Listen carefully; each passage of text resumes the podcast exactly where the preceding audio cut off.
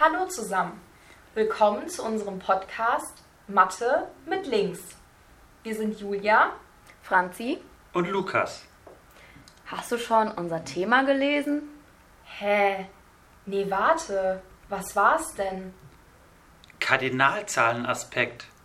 Aber ich habe keine Ahnung, was das sein soll. Dann müssen wir wohl recherchieren.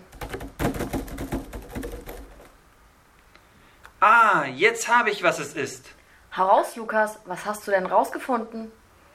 Ah, Die Kardinalzahl heißt auch Grundzahl und ist immer natürlich, so wie 1, 2, 7 und 11. Aber was ist denn jetzt mit dem Aspekt? Stell dir vor, Franzi. Drei Leute stehen an einer Haltestelle und dann kommt noch eine Person dazu.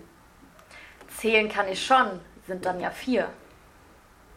Ja, genau, Julia.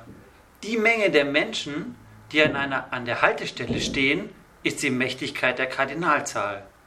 Genau. Die einzelnen Menschen zusammen bilden die Menge.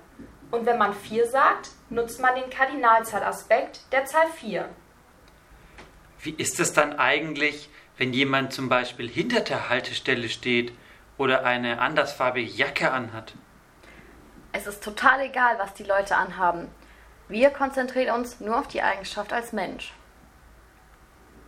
Also kann man sagen, dass der Kardinalzahlaspekt allgemein die Mächtigkeit einer Menge beschreibt, also wie viele Elemente die Menge hat. Ja, genau. Das war ja gar nicht so schwer.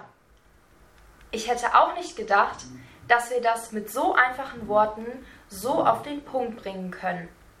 Das Wort ist schon ziemlich kompliziert und schwer verständlich. Also ich glaube, wir sind hier fertig, Leute. Kommt gut nach Hause und bis dann. Tschüss! Denkt dran, unsere drei Stühle wieder an den Tisch zu schieben. Ha, Mächtigkeit von drei.